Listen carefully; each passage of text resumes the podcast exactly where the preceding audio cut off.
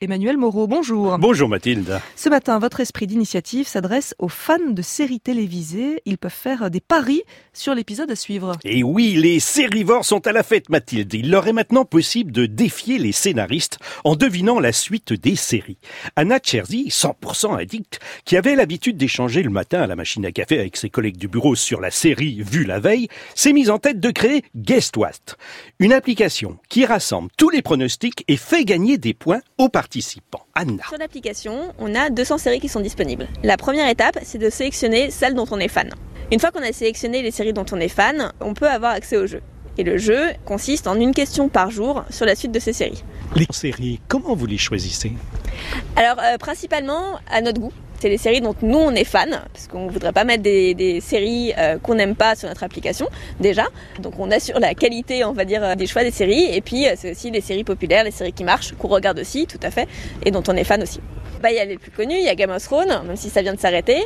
En ce moment, il y a Zombie, Grey's Anatomy, Riverdale, bientôt Stranger Things, et aussi des moins connus comme Killing Eve, qui est une série américaine sur une serial killeuse qui a entretient une sorte de relation un peu amoureuse avec une policière.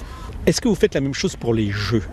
Alors on fait ça pour les jeux à partir du moment où il y a un suspense par rapport à l'épisode à venir. Par exemple pour Top Chef, qui va aller au challenge? Euh, Pour The Voice, c'est euh, quelle chanson va chanter, euh, quelle personne va être éliminée.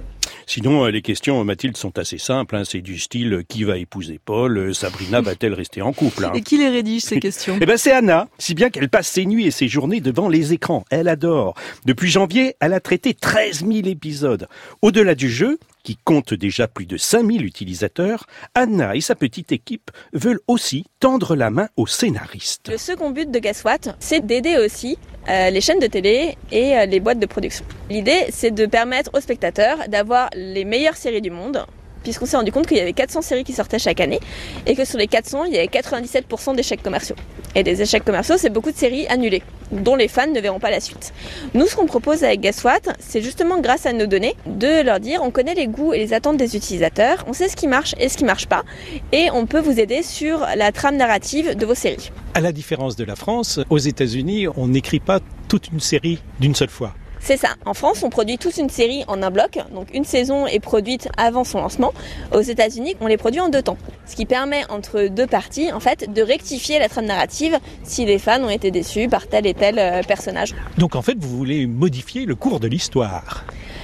Alors, euh, moi aussi, j'assume, oui, on veut modifier le cours de l'histoire pour qu'il plaise le plus aux fans. ne cherchez pas, Mathilde, de Plus belle la vie, votre série préférée. Oui, bien sûr. Eh oui, elle n'est pas prise en compte parce que Anna n'a pas le temps de rédiger des questions le soir pour le lendemain. Ah, ça marche pas pour les séries quotidiennes, ça eh va trop vite. Ça va trop vite, voilà. Emmanuel Moreau pour l'esprit d'initiative, une chronique qui existe également sur internet, franceinter.fr, à savourer à tout moment.